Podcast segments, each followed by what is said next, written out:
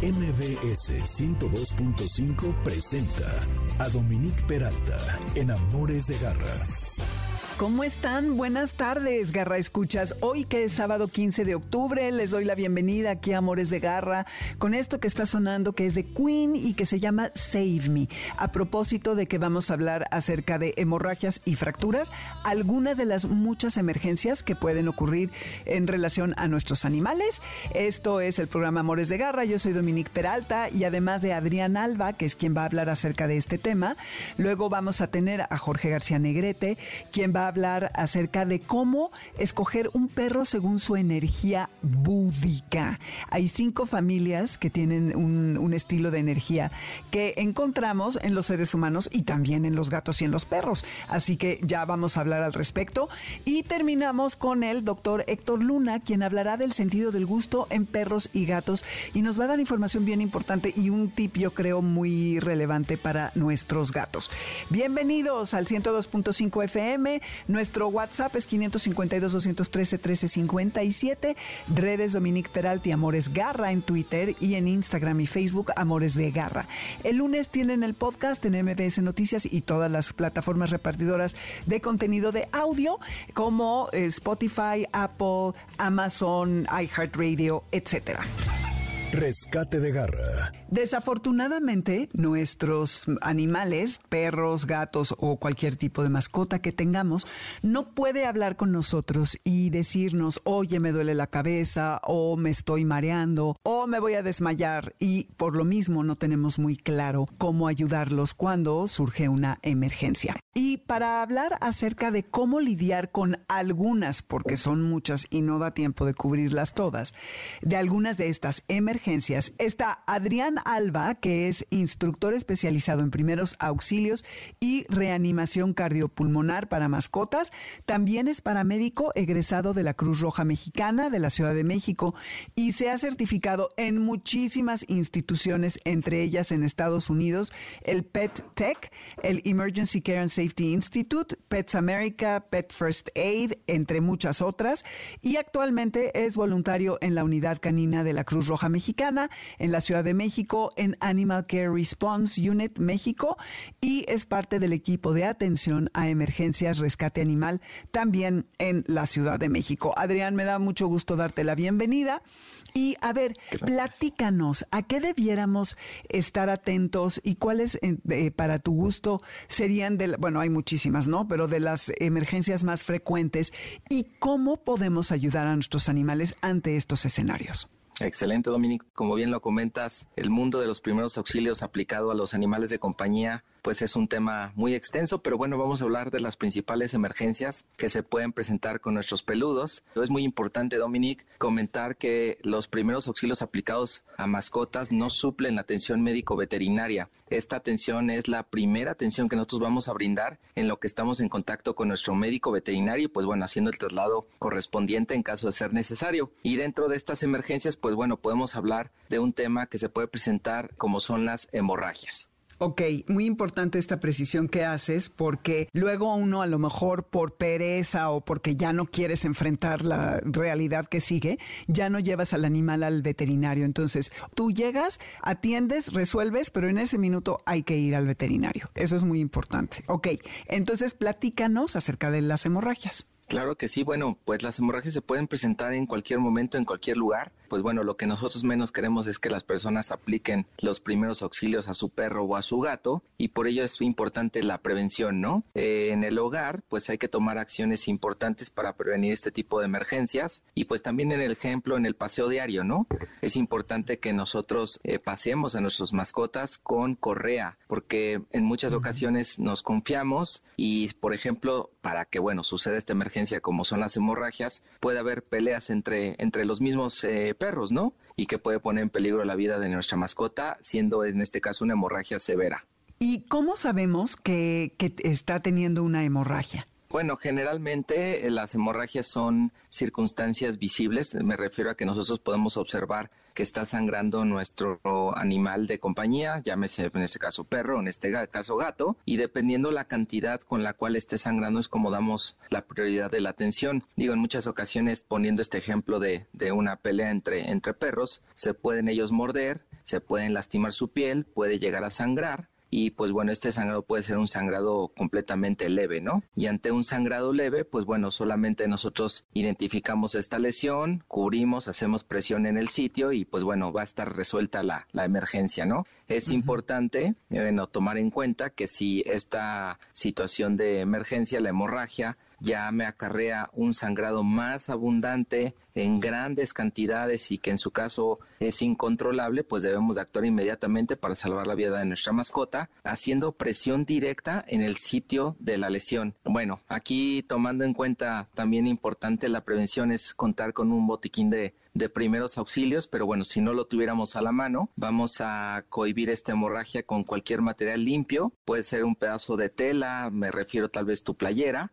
haciendo presión directa en el sitio de la, de la hemorragia sin retirar este material, ¿no? Recuerda que una vez controlada la hemorragia no debemos de retirar este material porque si no, pues otra vez la hemorragia se puede llegar a, presentar y pues bueno, nunca vamos a, a controlarla de forma correcta. Pues bueno, buscar ayuda médico veterinaria lo posible.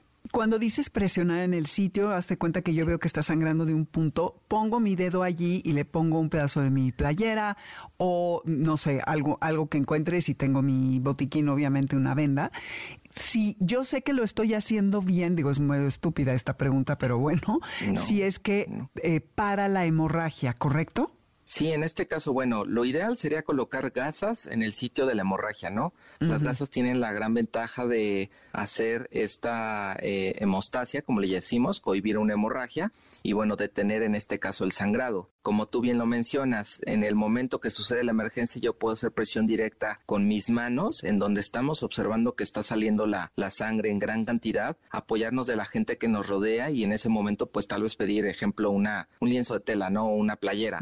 ¿Para qué? Para que en ese momento mis manos sean eh, suplidas por este material, por esta playera y hacer presión directa. Muchas veces la gente se, se llega a espantar de que el sangrado no se controla o que esta playera o este lienzo de tela se empieza a empapar de sangre y lo retiran. Entonces es muy mm. importante que una vez que coloquemos este material, las gasas, la playera, nunca retiremos del sitio de la hemorragia porque si no nuevamente va a sangrar y bueno, esto es el cuento de nunca acabar y pues bueno, puede venir la muerte de nuestra mascota. Por eso es importante mencionar, hacer presión directa en el sitio de la hemorragia donde tú observes que está saliendo la sangre con tus manos, con gasas, con un lienzo de tela y bueno, buscar la ayuda eh, veterinaria lo antes posible. Y es lo que te iba a preguntar, si no tengo una gasa, no tengo una tela, no tengo algo que ponerle encima, le pongo mi dedo, me lo limpio como pues pueda y se lo pongo sobre ese punto hasta que llegue al veterinario o llegue la ayuda solicitada.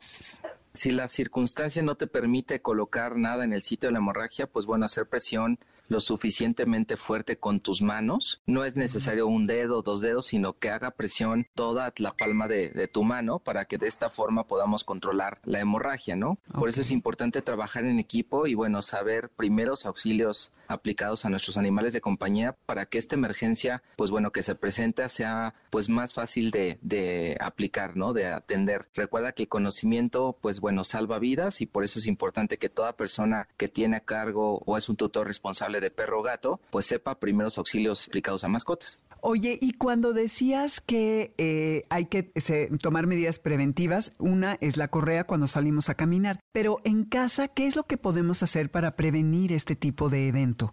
Claro que sí. Bueno, en la casa podemos eh, tener diferentes áreas en las cuales ellos se pueden lastimar, como por ejemplo, no sé, las escaleras y que tal vez esta escalera tenga alguna superficie punzante o en su caso mm. O tal vez en la cocina, ejemplo, los cuchillos, se sube el perro a leer algo de, pues, de comer o algo que le interesa y tira los cuchillos y con esto se puede llegar a, lastimar o en algunas ocasiones se asoman al balcón de nuestra casa y por ende, bueno, se pueden llegar a caer. Al momento que caen pueden sufrir en este caso eh, lesiones, lesiones que pueden involucrar hemorragias y pues bueno, por ejemplo, también otra lesión que se puede presentar en ellos son las fracturas, ¿no? exacto. Y para, ok, entonces obviamente cerrar el balcón, retirar los cuchillos, si hay eh, eh, esquinas que, que, sean como punzocortantes, pues eh, cubrirlas con algún material, no solamente para el animal, sino también para los humanos, que luego pasas por ahí, se te desgarra la ropa, en fin. Ok, y ahora, por ejemplo, las fracturas, muy importante.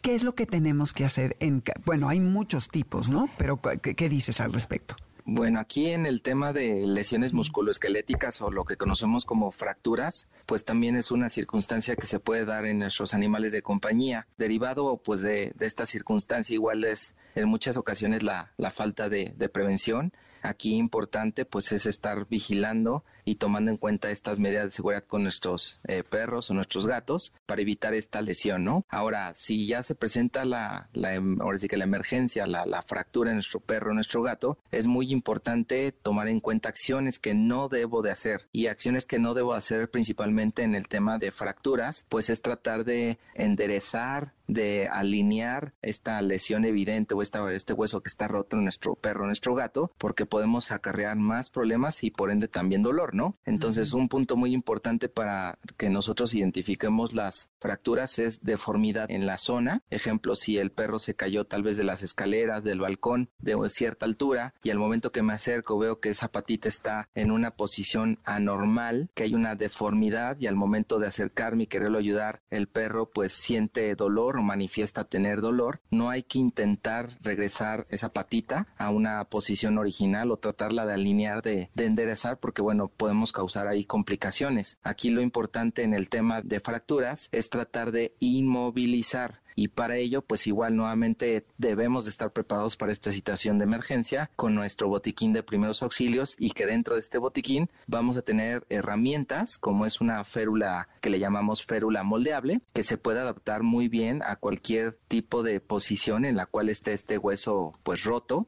dañado y que podamos inmovilizarlo. Ahora no contamos con este material, no lo encontramos, no sé, o tal vez estoy en una zona eh, remota y no tengo este material a la mano, vamos a inmovilizar con lo que nosotros podamos tener a la mano, como por ejemplo cartón, ¿no? El cartón me puede ayudar muy bien a inmovilizar esta zona afectada para evitar que el hueso se siga dañando, que siga causando dolor esta, esta lesión y bueno, sujetarla con lienzos de tela, con tela adhesiva, con unas agujetas. Lo que nosotros queremos es darle soporte a este hueso que está completamente roto y que bueno, ya una vez inmovilizado podamos transportar a nuestra mascota al centro médico veterinario y ahí el, bueno, el médico veterinario zootecnista puede hacer lo pertinente para darle un tratamiento definitivo. Ándale, eso está muy bien. Qué bueno que dices que es lo que no hay que hacer. Oye, y hay este el caso de gatos que hasta tiene un nombre que a veces se caen, no sé, de 10 metros, 15 metros y se paran como si nada. Gato, el síndrome del gato volador, creo que le dicen, ¿no? Sí.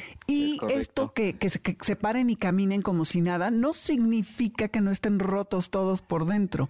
Entonces, con los gatos, ¿qué es lo que tenemos que hacer? Porque a lo mejor no identificamos la patita, en fin, ¿qué, qué, qué haces? A lo largo de este tiempo haciendo esta labor de, atención a emergencia y rescate animal, nos hemos dado cuenta que eh, los gatos, a diferencia de los perros, pues tienen una eh, mayor fortaleza en soportar ciertos traumatismos, ¿no? Entonces hemos visto caer perros de tal vez de un metro y se fracturan una patita inmediatamente y hemos visto gatos que caen de 5, 10, 15 metros y no les sucede absolutamente nada. No por ello quiero decir que si un gato cae de una altura considerable, pues no le pase absolutamente nada. Sí, tienen ciertas características pues anatómicas que los ayudan a amortiguar esa caída, pero es importante que nosotros, sea un perro, sea un gato que ha pues sufrido una, una caída de una altura considerable, sea revisado. Y dentro de estos primeros auxilios para mascotas, nosotros vamos a aplicar algo que le llamamos una revisión hocico-cola, como bien lo menciona pues la definición, es una revisión minuciosa, detallada, que bueno, va a empezar desde su nariz, su cabeza, su cuello, todo lo que es su lomo, sus patas delanteras, su tronco, su abdomen y las patas traseras, ¿no? Ya terminando, en este caso con su cola, identificando pues alguna lesión como lo estamos hablando ahorita, las fracturas, las hemorragias, las quemaduras, diferentes lesiones que bueno, pueden afectar la vida de nuestro animal de compañía.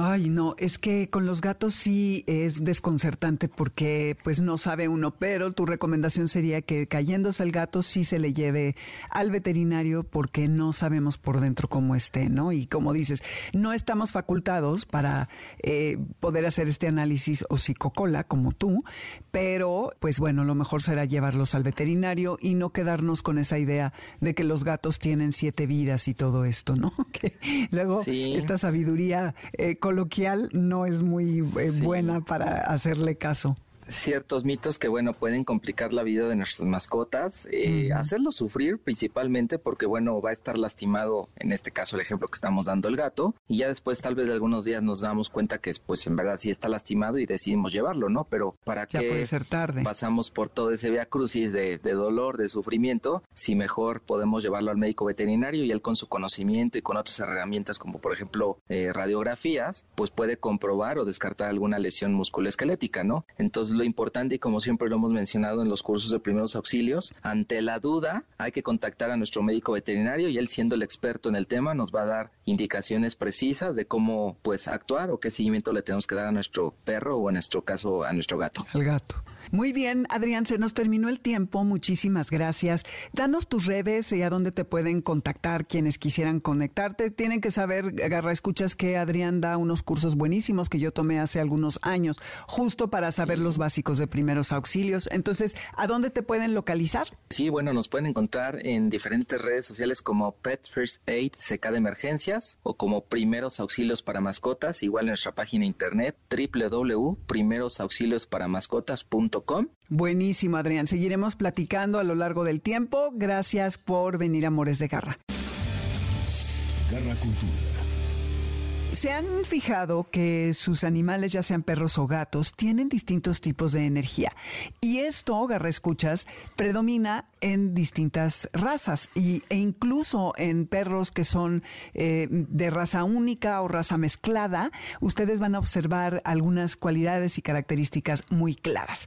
Para hablar de esto, está aquí Jorge García Negrete, que han de saber que es un querido amigo desde que estaba yo en Rock 101. Él produjo mil años noticieros, tuvo programas en Radio Mil y pues hoy es psicoterapeuta, maestro en psicoterapia basada en la psicología analítica profunda, en psicogenealogía y en psicología positiva.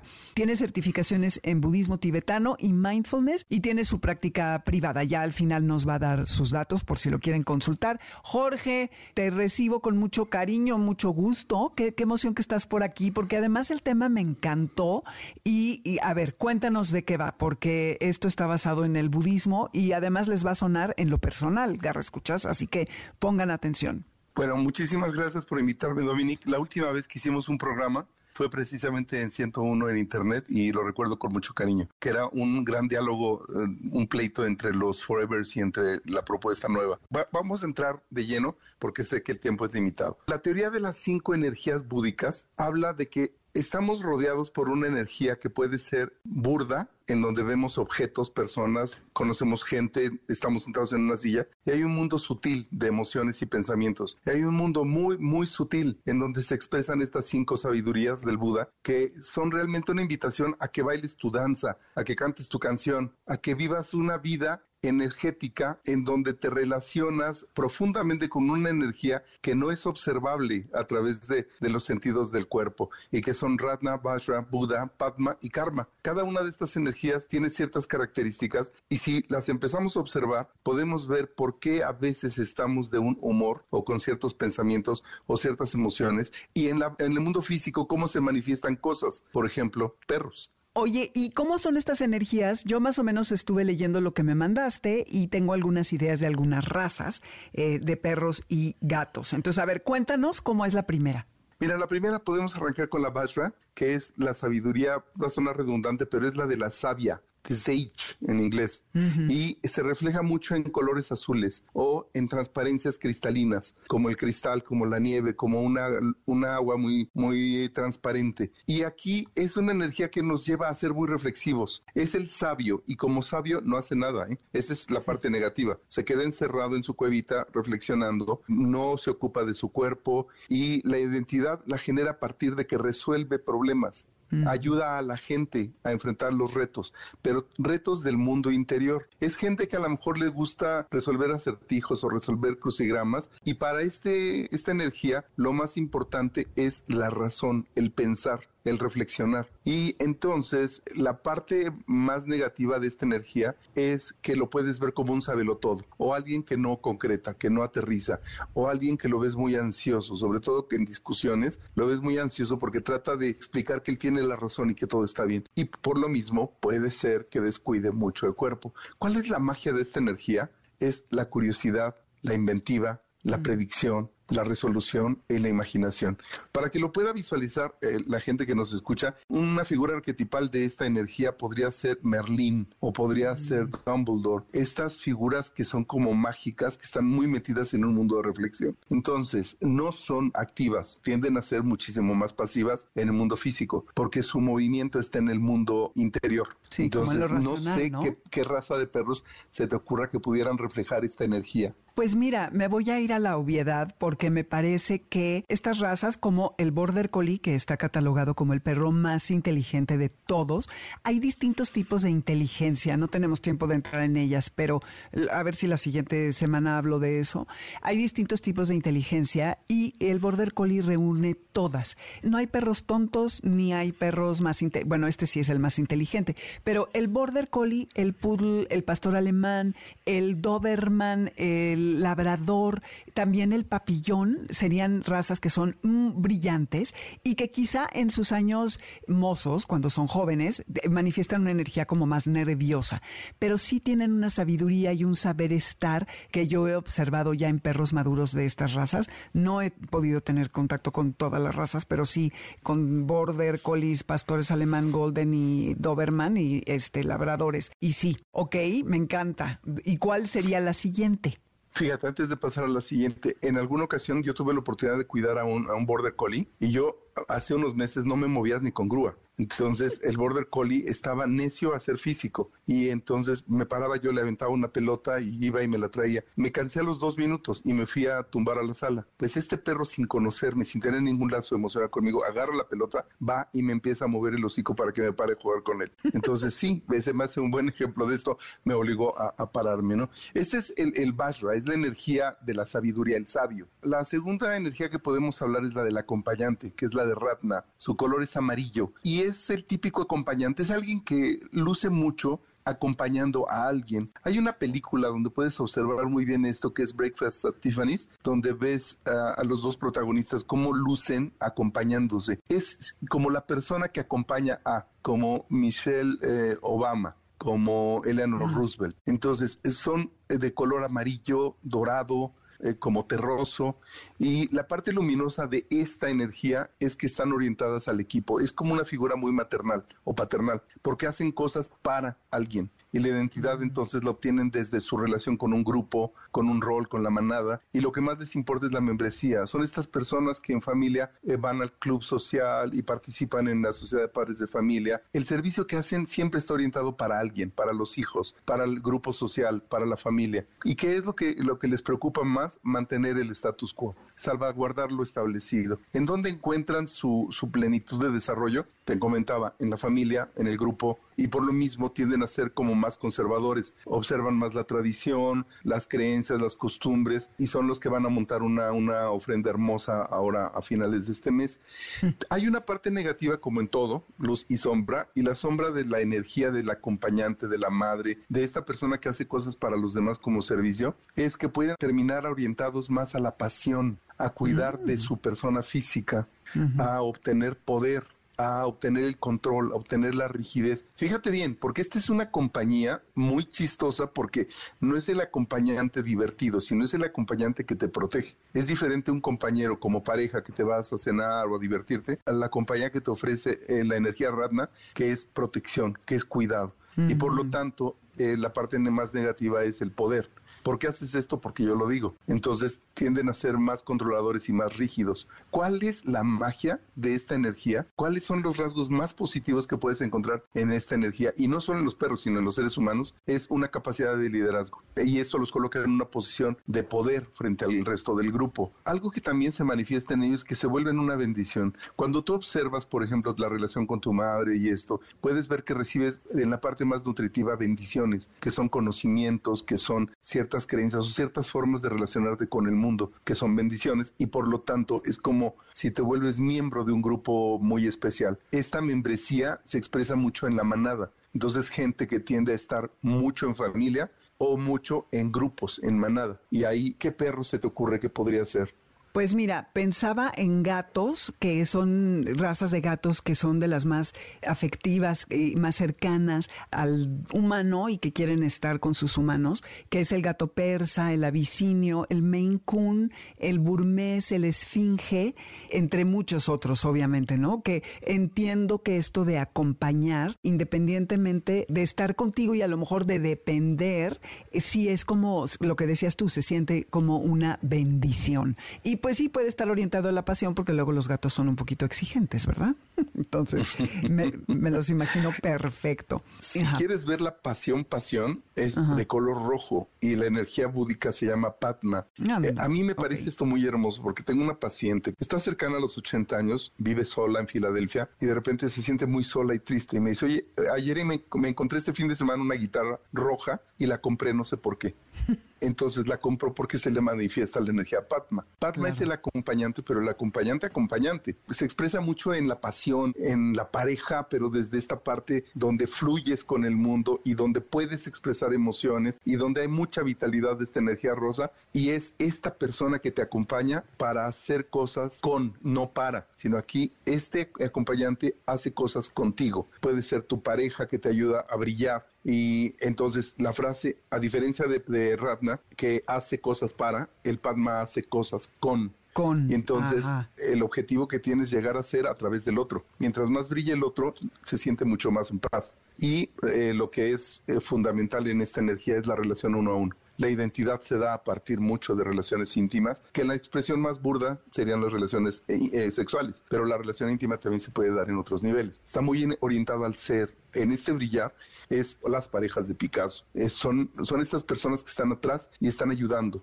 Les importa su individualidad y su autenticidad y no la negocian con nadie, ni siquiera con su propia pareja. Algo que es muy valioso es de que propician a que las cosas se vuelvan innovadoras, novedosas. Comparten muchos gustos, eh, por eso son muy buenos acompañantes. Que les gusta a lo mejor los buenos vinos, las buenas comidas, y en donde se sienten plenos es en estos ambientes románticos o muy creativos o muy místicos. Y como todo, tienen una parte negativa.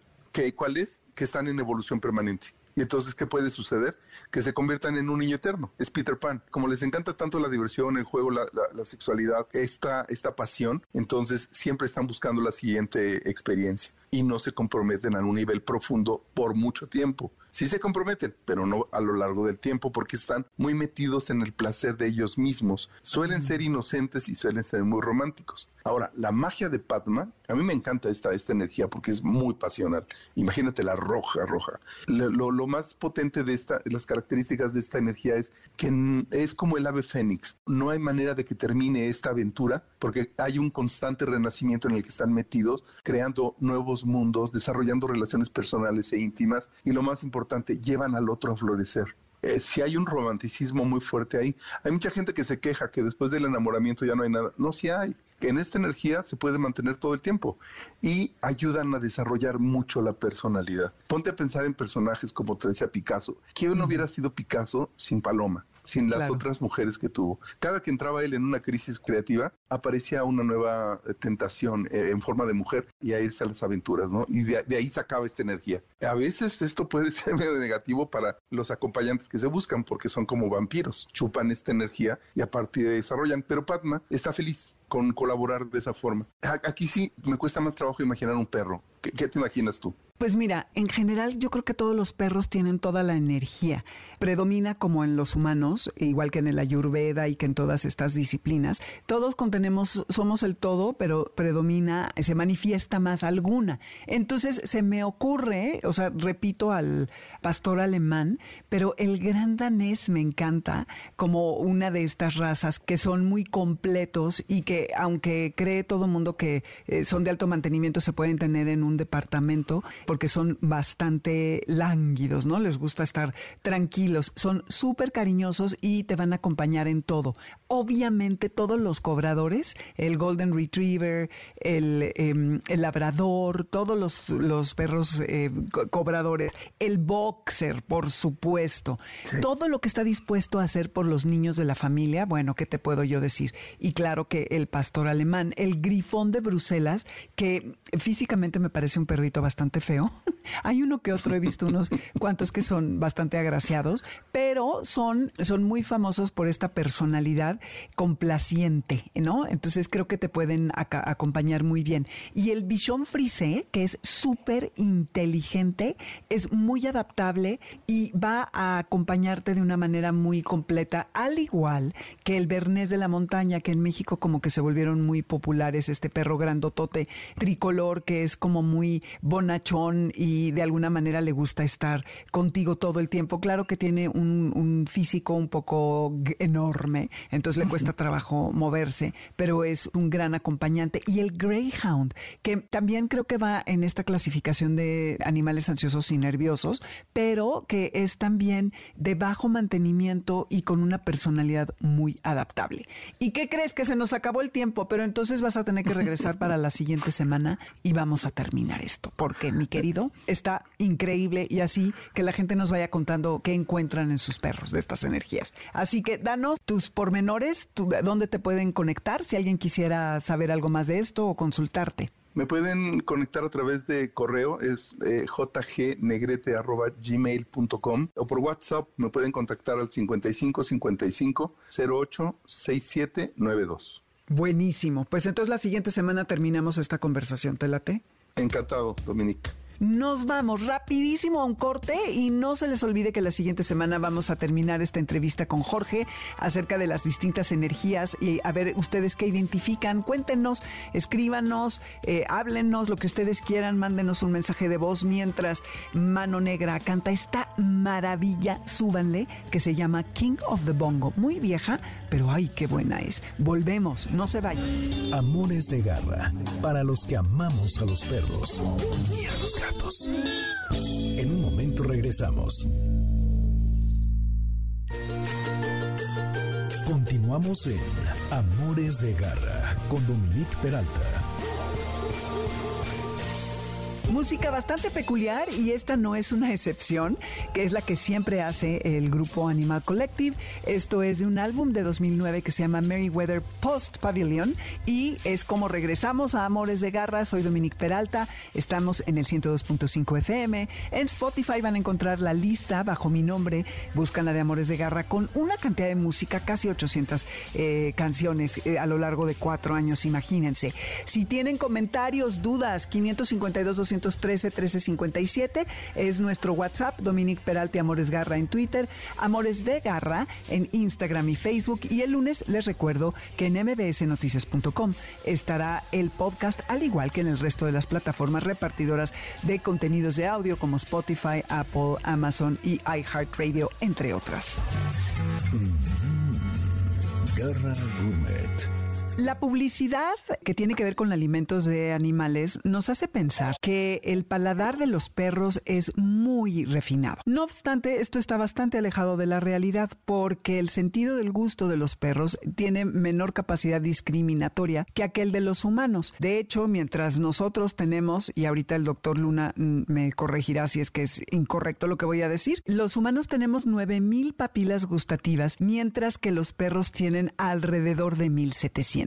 Y en el caso de los gatos, ellos son primordialmente carnívoros, lo cual significa que deben comer productos animales para sobrevivir, pero sus papilas gustativas han evolucionado para acomodar sus necesidades dietéticas porque eh, los gatos no necesitan carbohidratos y entonces por lo mismo, según tengo entendido, no detectan los sabores dulces. Y bueno, para aclararnos acerca de las papilas gustativas de perros y gatos, está el doctor Héctor Luna, quien ya estuvo en alguna ocasión con nosotros, quien tiene gran experiencia en el mundo de la azotecnia y es uno de los especialistas en reproducción canina más reconocidos en México. Doctor Luna, qué gusto tenerlo nuevamente en Amores de Garra para hablar de este tema que me parece fascinante y que se manipula de una manera indiscriminada y falsamente en los comerciales acerca de la comida para tanto perros como gatos. ¿Qué nos cuenta al respecto? Muchas gracias por la invitación. Sí, pues efectivamente, en tanto en perros como en gatos, el sentido que ellos más utilizan para buscar su alimento es el olfato. Pero como usted decía, sí, los humanos tenemos alrededor de 9000 papilas eh, gustativas, y en cambio el perro tiene menos de 2000, 1600 y pico, y el gato tiene menos de 500. Obviamente, al tener mucho menos papilas gustativas, lo que tienen muchísimo más millones de células eh, olfativas más que nosotros, ¿no? Entonces, ellos eh, buscan su alimento a través del olfato y por eso vemos a veces que los perros y los gatos cuando llegan al plato y les sacamos de poner una nueva dieta, normalmente lo primero que hacen es oler no es que lo prueben, ¿no? Entonces sí, los gatos no les gusta o no, no detectan tan bien el sabor dulce, por lo tal no les llama tanto la atención, puesto que ellos son carnívoros estrictos, entonces a ellos les gusta más la carne. Entonces eh, las dietas de gatos son un poquito más complicadas para desarrollarlas que las de perros, porque la verdad es que el perro puede comer debido a esa deficiencia de papilas gustativas comparado con nosotros, pues pueden adaptarse a comer el alimento pues de por vida, o sea, un, alimento de por vida. El gato, en cambio, por lo mismo de sus características de carnívoro estricto, son animales que prácticamente lo que aprenden a comer lo van a llevar toda la vida y no les gustan los alimentos nuevos. Entonces, pero vuelvo a recaer, ambos casos lo que utilizan más es el olfato para percibir.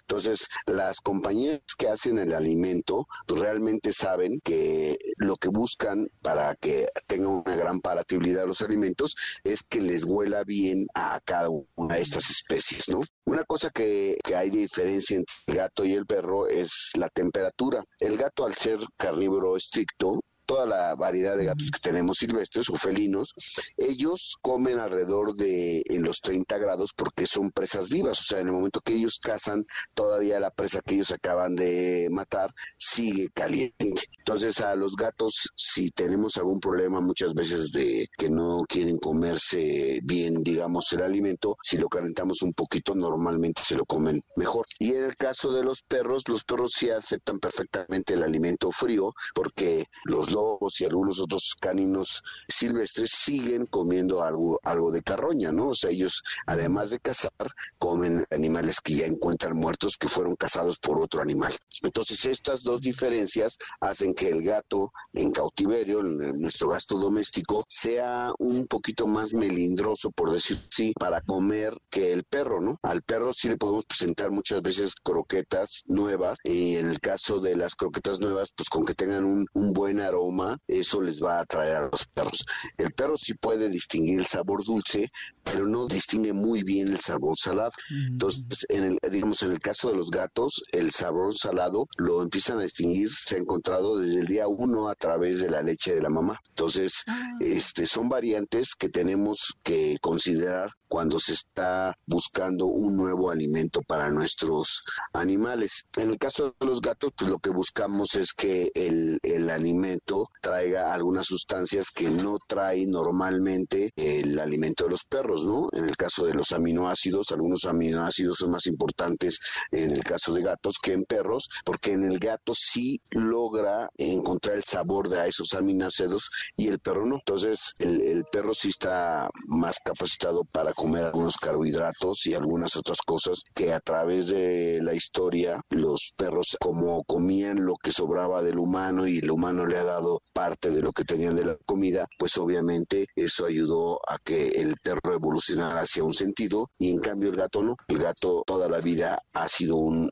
carnívoro estricto y realmente en vida silvestre, pues bueno, ellos cazaban su alimento y luego una vez que lo cazaban empezaban a, a comerlo, ¿no? Entonces el perro puede percibir perfectamente tres sabores y el gato pues también, pero el gato el, el sabor dulce no le llama la atención y en cambio en, en los perros el que no les llama la atención es la, el salado, ¿no? El salado. Este, los perros sí pueden percibir el dulce, el amargo y los ácidos y en cambio los gatos son mucho más sensibles a lo que son los aminoácidos y a la temperatura, cosa que los perros tampoco tienen, ¿no? O sea, el perro realmente no busca un alimento caliente, ¿no? Lo que lo que le demos está perfectamente bien. Este, los gatos, como les decía, no son muy buenos para comer alimentos nuevos y esto hace que para nosotros como dueños nos dificulte el cambio de alimentos, ¿no? Muchas veces ahora que tenemos gran variedad de alimentos, sobre todo para gatos que ya son viejos o para gatos que tienen alguna enfermedad renal, hepática, etcétera, muchas veces el cambio del alimento el, al principio el gato no lo acepta muy bien, entonces tenemos que buscar la forma de que coma el alimento eh, de prescripción y pues bueno, lo recomendable muchas veces es en la mayoría de los casos estos alimentos además también tienen la presentación de lata y podemos calentar un poco la lata para que le aumentemos la temperatura del alimento y el gato, se, eso sea más palatable para el gato. La diferencia con nosotros los humanos en ambos casos es que nosotros tenemos muchísimo más papilas gustativas y eso hace que nosotros seamos eh, o nos atraigan más algunas comidas a través del gusto y no del olfato. los perros y los gatos, bueno, tienen millones de células más receptoras en el sentido del olfato y eso hace que para ellos el sentido más importante para la sea el olfato y no el gusto. Oiga, doctor, y cuando dice usted aminoácidos, ¿a qué se referiría en tanto a comida? ¿Qué comida contiene esto? O qué, el, aminoácido, el aminoácido forma la proteína. Mm. Entonces, eh, en este caso, el gato le gusta más eh, alimentos ricos en proteína mm. y sobre todo proteína de origen animal, ¿no? Pollo, carne, pescado. Sí, el gato, pues la verdad es que el pollo, el gato, eh, le fascina también la carne, el pescado. Eh, hígado. Cualquier, el hígado también. El hígado, volvemos a caer lo mismo, muchas veces es más por el olfato que por el gusto, ¿no? Entonces ya sabemos que el, el, hígado tiene un olor más peculiar que, que la carne, ¿no? Entonces al gato le gustan más las proteínas y el cambio el perro, pues, bueno, pues le podemos dar a, hay alimentos que tienen cereales y que, bueno, aunque no sean lo, óptimo, el perro se los come perfectamente, ¿no? Entonces, hay una diferencia entre la palatabilidad que busca un gato y la palatabilidad que busca un perro, porque el perro es más apto para escoger algunos otros sabores y de hecho, dentro de esos sabores, pues eh, se utilizan verduras y frutas, ¿no? Cosa que en el gato es pues más difícil que, acepte esos sabores. Entonces, al gato le gustan, como le decía, los aminoácidos, los, los aminoácidos lo que hace es que al unirse los aminoácidos van formando las moléculas de proteína y bueno, la proteína al, juntarse forma los músculos, ¿no? Que es lo que finalmente va a comer el, nuestro animal, nuestro, nuestro gato. Sí, oiga, y si decidiéramos, por ejemplo, darle una dieta que nosotros preparáramos y nos alejáramos del alimento comercial a un gato, ¿usted qué recomendaría? Porque he escuchado que, por ejemplo, el atún, bueno, claro que en la lata vienen muchos químicos que no son deseables, pero ¿en qué consistiría o usted la recomendaría una dieta que se prepare en casa para el gato? Pues mire, yo no lo recomiendo porque a través de, estos últimos 40, 50 años que se ha llevado una investigación más ardua en cuanto a las dietas para gatos y perros, se han encontrado dietas que son más aptas para uno u otro caso. Lo que podríamos hacer es, eh, ya hay dietas que son más naturales, tanto para gatos como para perros, y bueno, en el caso de que nosotros quisiéramos dar una de esas dietas, en el caso de gatos que son base de carnes, normalmente esas dietas pues ya llevaron atrás de ellas una investigación mm. en la que cubramos absolutamente todos los este los requisitos de un gato. En el caso de los gatos, bueno, lo que buscamos es que la dieta esté más sea más rica en proteína, o sea, en proteína animal, ¿no? Porque el gato necesita la taurina y la taurina el gato no la puede sintetizar por sí solo, entonces necesitamos dársela como viene, bueno, a través de, proteína de origen animal. El mm. perro, por otro lado, ellos sí sintetizan perfectamente su propia taurina, igual que nosotros. Ah, qué bien, pues sí son diferencias importantes. Entonces, este, yo les recomendaría que en el caso de que quisieran eh, darle una dieta más natural a su gato, buscaran eh, las dietas que ya hay comerciales, pero que tienen una investigación sobre qué porcentaje de proteína llevan para que sea la, el porcentaje que necesita de su gato para poder estar sano. Correcto, muy bien. Oiga, y por último, preguntarle, leía yo que los perros tienen papilas gustativas en la parte trasera de la garganta, por lo cual a veces engluten la comida y uno dice, híjole, ni siquiera la, la paladeo, pero en realidad es que pasa por allí y sí le sabe al pasarse por la garganta. Lo que pasa es que el perro, como le decía, pues realmente su sentido más importante de, para la palatabilidad es el olfato. Entonces, como primero llegan igual en el alimento, pues pues ya después prácticamente es el sí, como usted dice, lo, se lo pasan sin masticar y hasta que llega el, el saciamiento, ¿no? Que sabemos que muchas veces en el perro doméstico no está bien determinado el saciamiento porque muchas veces come más de más y por eso llegamos a tener perros obesos o muchas veces la gente cree que porque, o sea, el perro parece que se queda con hambre, entonces hay que darle más y pues lo único que causamos a la larga en ese perro es que va a estar obeso porque pues bueno, el perro a lo mejor muchas veces le podemos dar lo doble de lo que lo que él debería de comer y lo come, ¿no? Entonces tenemos que tener mucho cuidado en eso, pero sí, efectivamente el perro como huele primero la comida, el primer sentido que le está diciendo que eso está rico o que es palatable es el olfato, ¿no? Y esa falta de, de algunas veces de las papilas gustativas que nosotros tenemos y que los perros no tienen es lo que causa que en algunos casos los perros luego se coman cosas que no deben, ¿no? Claro, exactamente. O sea, digamos, un perro puede comerse, por, por ejemplo, carne echada a perder y en cambio un gato no lo hace.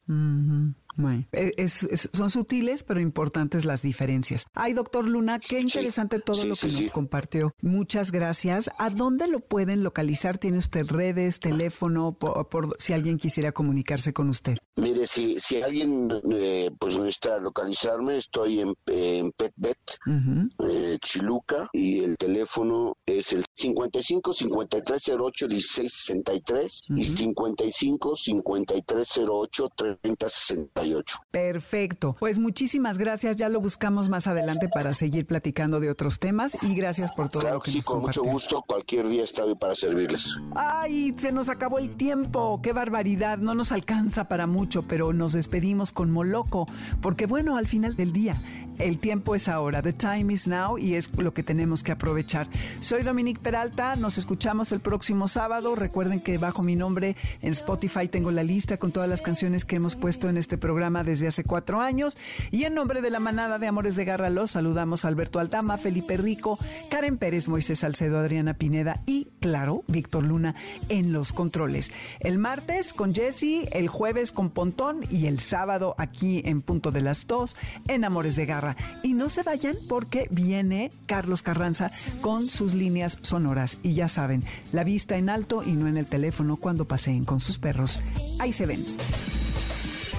MBS 102.5 presentó Amores de Garra con Dominique Peralta. Te esperamos el siguiente sábado a las 2 de la tarde por MBS 102.5.